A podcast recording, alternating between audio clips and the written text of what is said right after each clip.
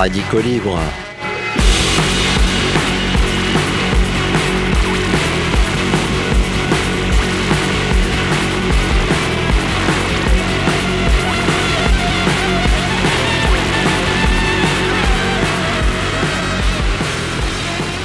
Bonjour à tous, vous êtes toujours sur le 107.3 de Radio Alpa pour une émission intitulée Radicaux Libre dont les derniers opus sont disponibles dans la page de l'émission Radicaux Libre sur le site de Radio Alpa, radioalpa.com. Comme vous pouvez l'entendre, ma voix est en train de se barrer. J'espère qu'on va tenir une demi-heure. Cette émission est enregistrée le vendredi euh, en début, en fin de, matinée. Et donc, de fait, euh, on ne sait pas vraiment à quelle sauce le Conseil constitutionnel a mangé l'ensemble des êtres humains habitant euh, en France, puisque, eh bien, on ne sait pas encore si ce Conseil constitutionnel sur lequel nous comptons tous va mettre à l'arrêt la loi qui concerne le report de l'âge de la retraite à 64 ans.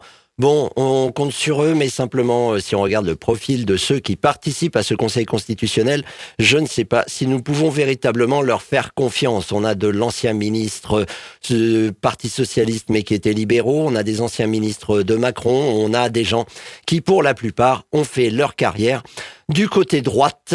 Du côté droite, pourquoi? Ben Parce que, en tant que libéral, ils ne peuvent que soutenir l'économie capitaliste. Et si vous voulez être de gauche, ben vous pouvez pas vous permettre de soutenir euh, l'économie capitaliste. Il y avait encore 380 000 personnes dans les rues jeudi 13 avril d'après les chiffres officiels, un million euh, d'après les syndicats, donc la réalité doit se trouver à peu près entre les deux. C'est toujours beaucoup plus que lorsque les Gilets jaunes avaient manifesté en masse euh, en novembre 2018 euh, et c'était la douzième journée. Eh oui, quand on voit qu'une partie de ceux qui se font passer pour nos représentants compte simplement sur le fait que les gens vont s'essouffler, pourquoi? Bah Parce qu'ils ont plus de pognon pour se payer à manger, parce que 12 journées de grève, je vous laisse imaginer ce que ça peut faire. Et quand je dis 12 journées de grève, c'est pour ceux qui ont fait simplement les grèves interprofessionnelles et nationales au niveau local. Certains compilent une trentaine de jours de grève depuis euh, le début du mouvement, c'est-à-dire à la mi-janvier.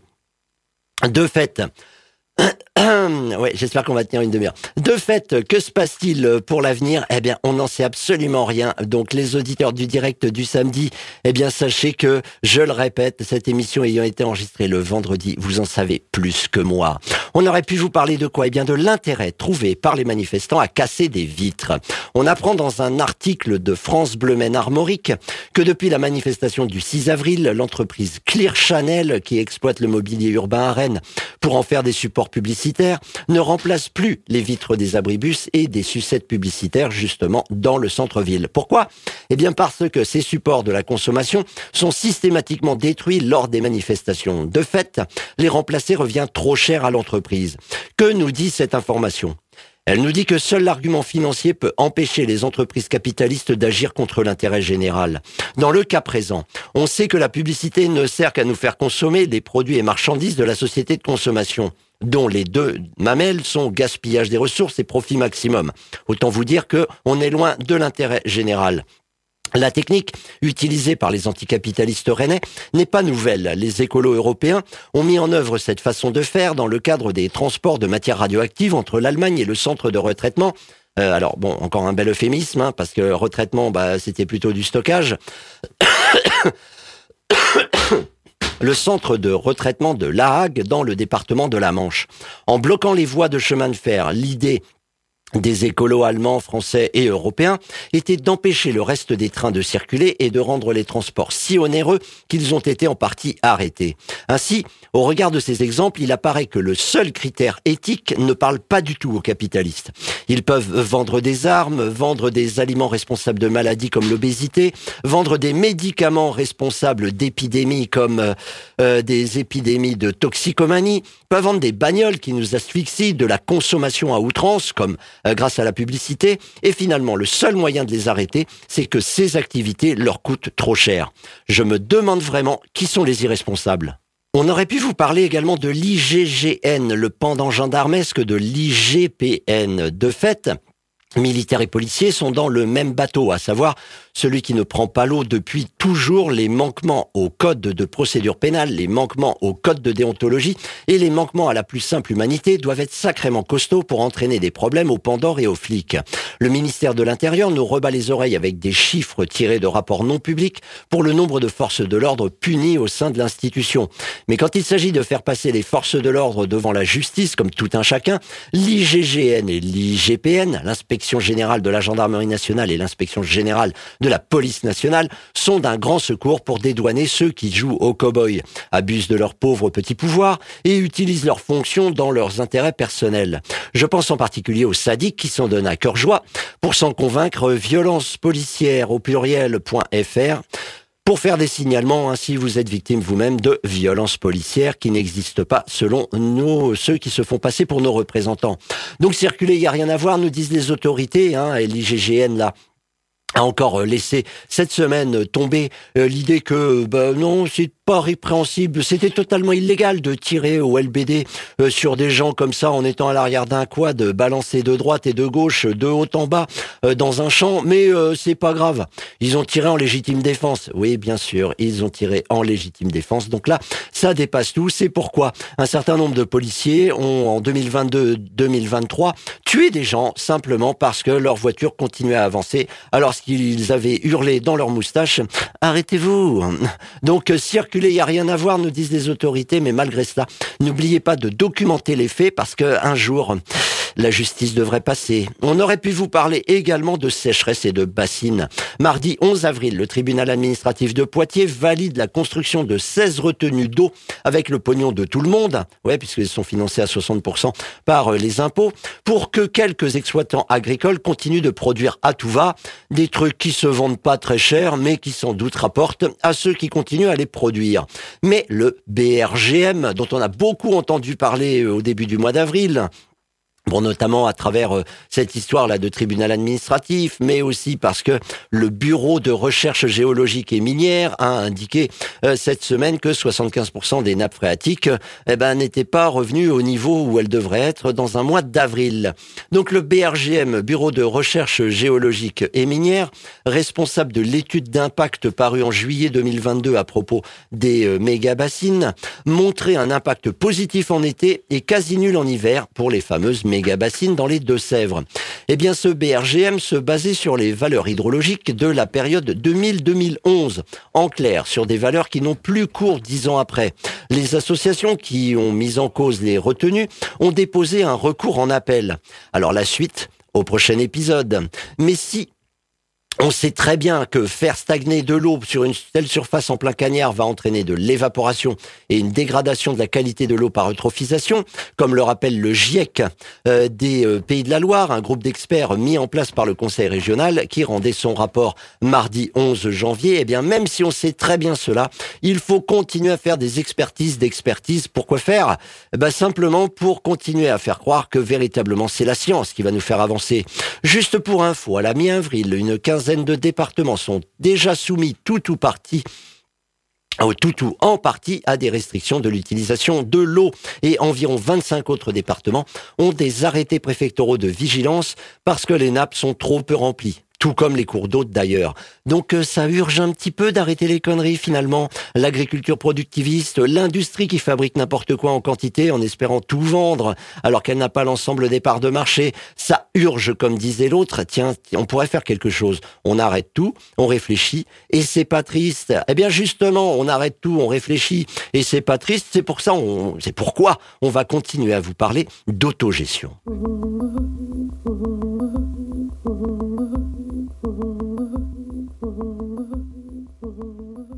Ça y est, c'est parti. On vous l'avait déjà dit, mais là, c'est euh, le mérite euh, veut que, enfin, ça a le mérite d'être clair. Ça y est, l'allumette a ouvert ses portes le samedi 8 avril. Avait lieu la première permanence pour ce centre social autogéré qui est situé 7 rue de la Marne dans le quartier de Pontlieu. Et à partir de, euh, ce jour, eh bien le du 8 avril, le mercredi de 14h à 19h et le samedi de 14h à 19h, eh bien l'ensemble est ouvert fait permanence et permet donc, euh, si vous avez besoin, bah, euh, d'y faire un petit tour pour faire quoi? Bah, euh, Bouquiner, parce qu'il y a une librairie autogérée, enfin une bibliothèque autogérée, euh, faire un jeu parce qu'il y en a, boire un café parce qu'il y en a, réfléchir, bah ouais, il y a des gens qui réfléchissent, discuter, s'organiser, s'entraider, s'informer, etc.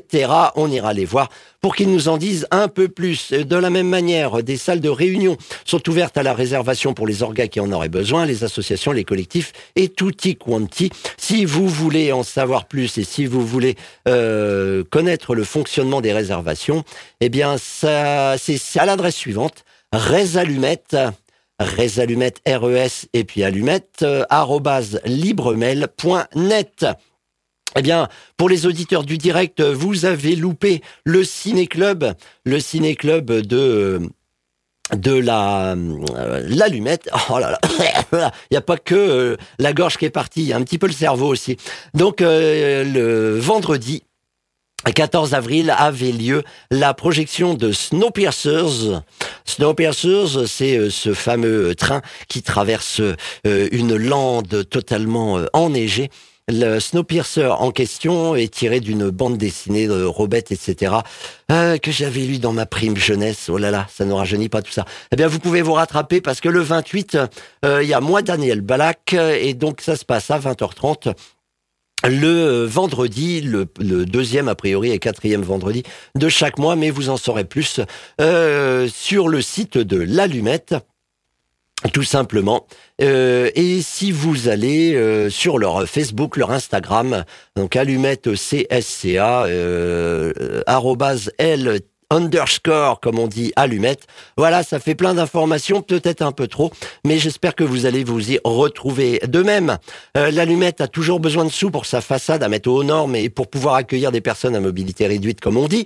Donc, il existe une cagnotte sur Hello Asso. Je vous, je vous donne l'adresse tinyurl.com euh, slash façade-allumette tinyurl t i n y url.com slash façade sans la cédille allumette donc un centre social autogéré euh, au Mans, 7 rue de la Marne.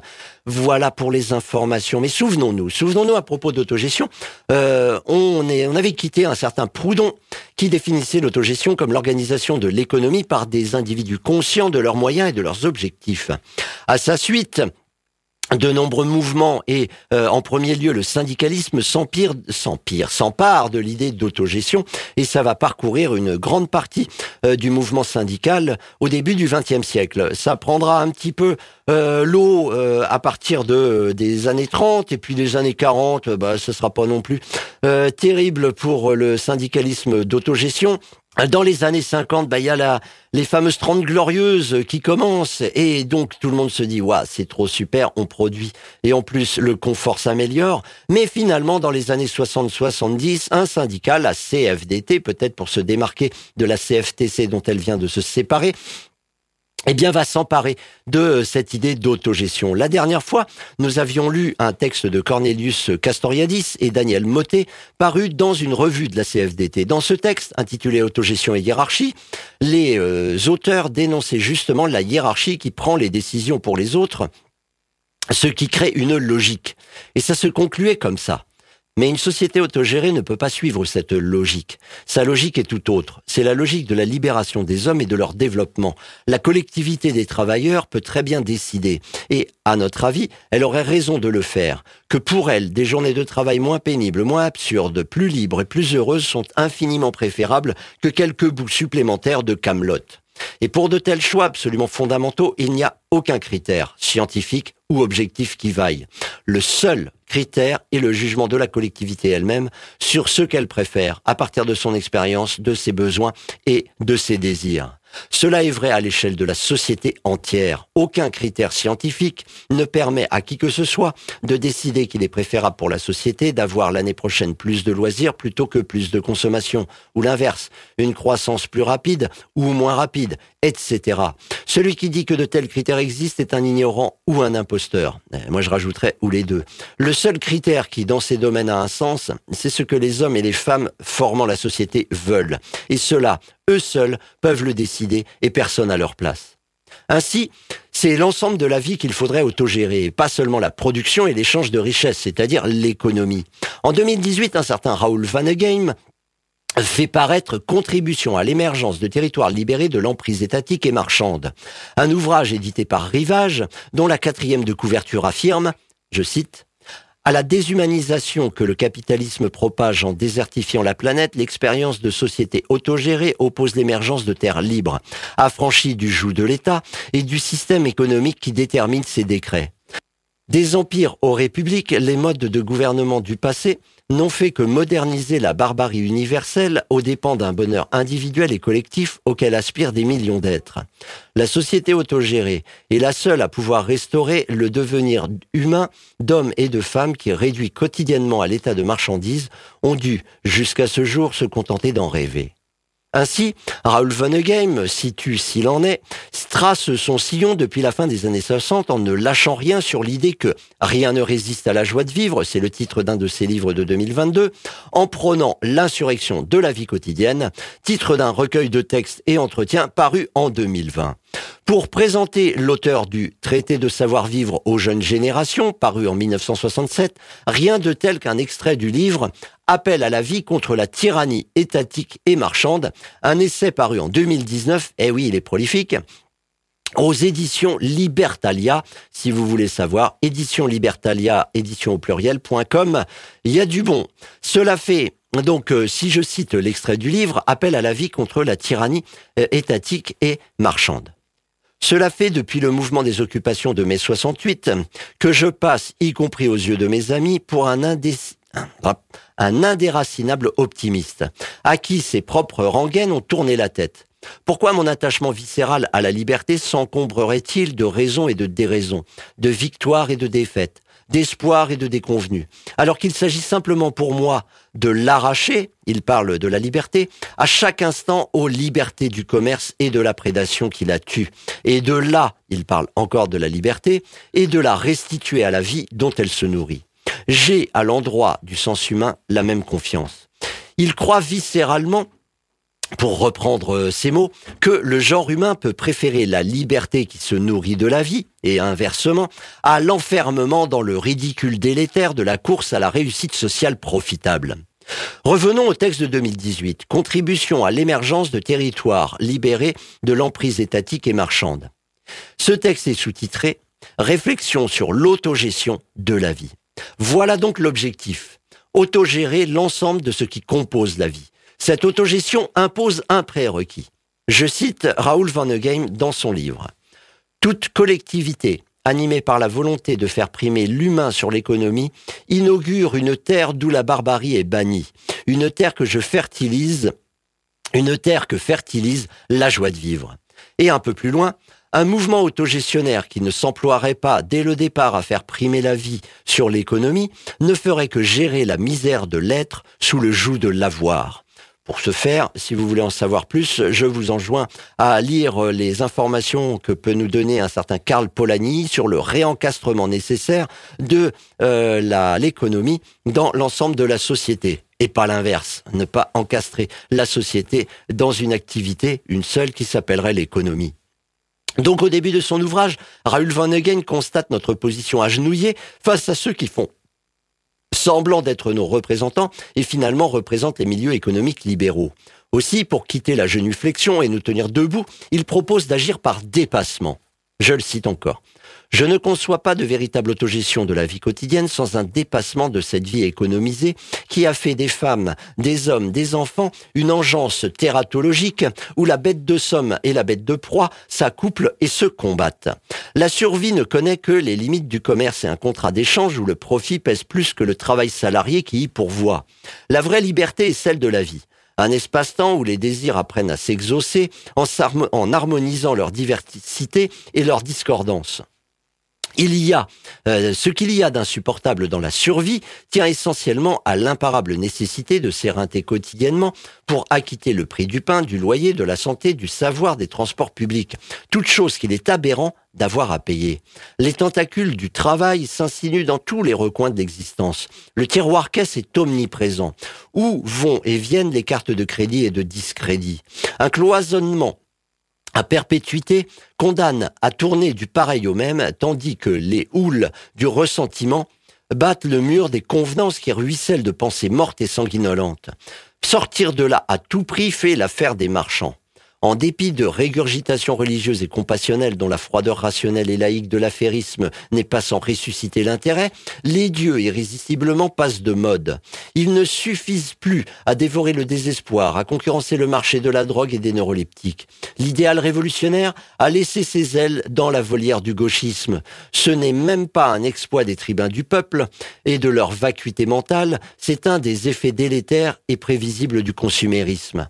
L'extasie qui veut sur l'apport considérable du progrès technologique qui prolonge la durée d'une existence sans joie, étire, grâce au cathéter des soins palliatifs, une agonie qui dure de l'adolescence à l'âge ingrat des travailleurs sur le retour, des arrivistes échaudés, des PDG lassés de coudre des poches à leur linceul.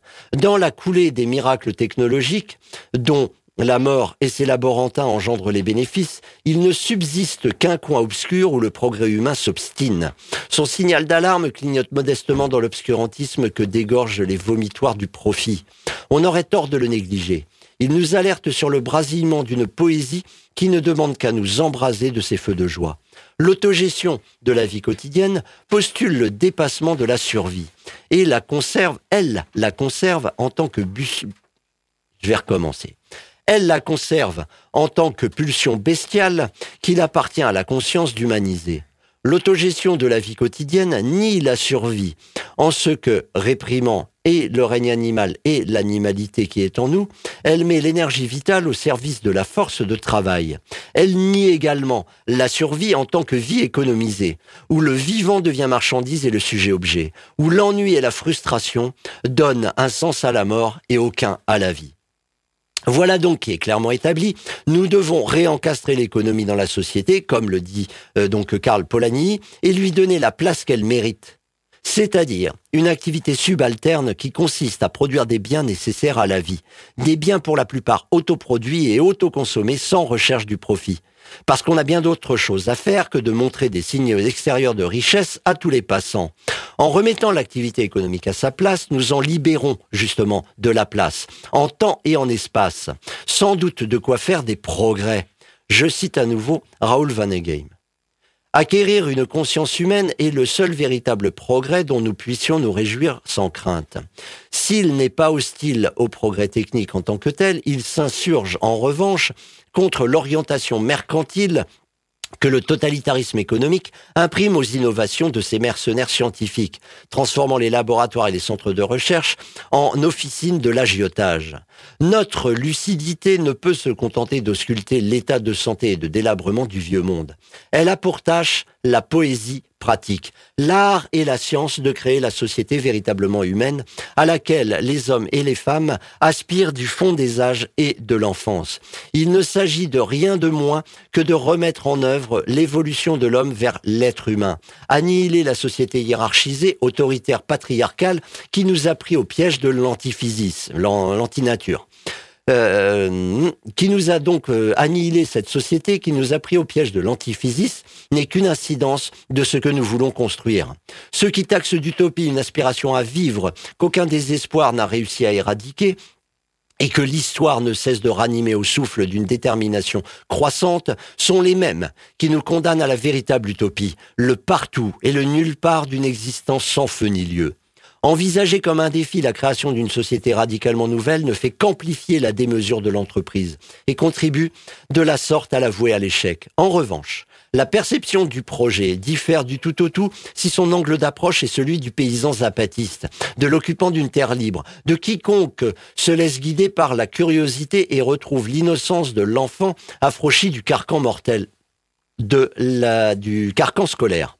Il y a une envie irrépressible d'apprendre, d'enseigner, d'innover dans la passion tranquille mise à cultiver le potager collectif, à construire un habitat en toute fantaisie, à expérimenter à la pointe du désir l'espace et le temps d'où euh, où s'inaugure une aventure sans pareille.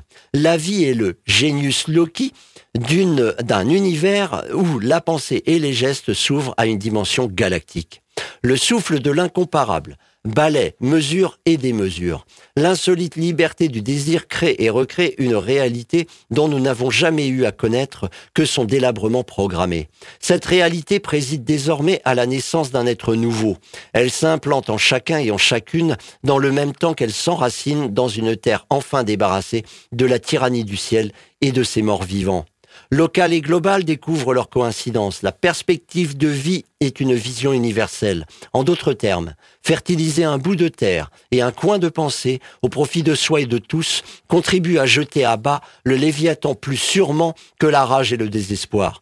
Il y a dans la simplicité du retour à la base une puissance poétique qu'aucun pouvoir n'est à même de réprimer.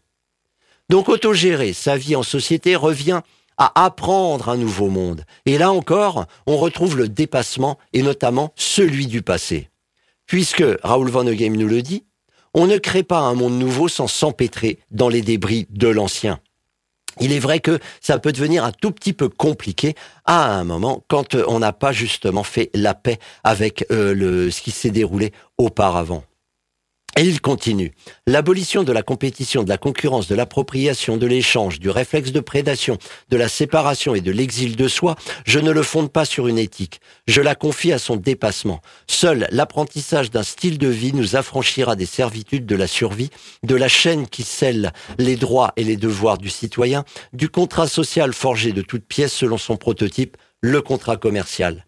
L'enfant développerait avec la plus grande facilité la part d'humanité qu'il porte en lui si l'éducation ne l'obligeait pas à désapprendre les rudiments d'un gai savoir que son attrait des jouissances nourrit spontanément. De fait, euh, Raoul Van Again passe en revue un certain nombre d'écueils à affronter et les portes de sortie qu'aurait à chercher une société autogérée.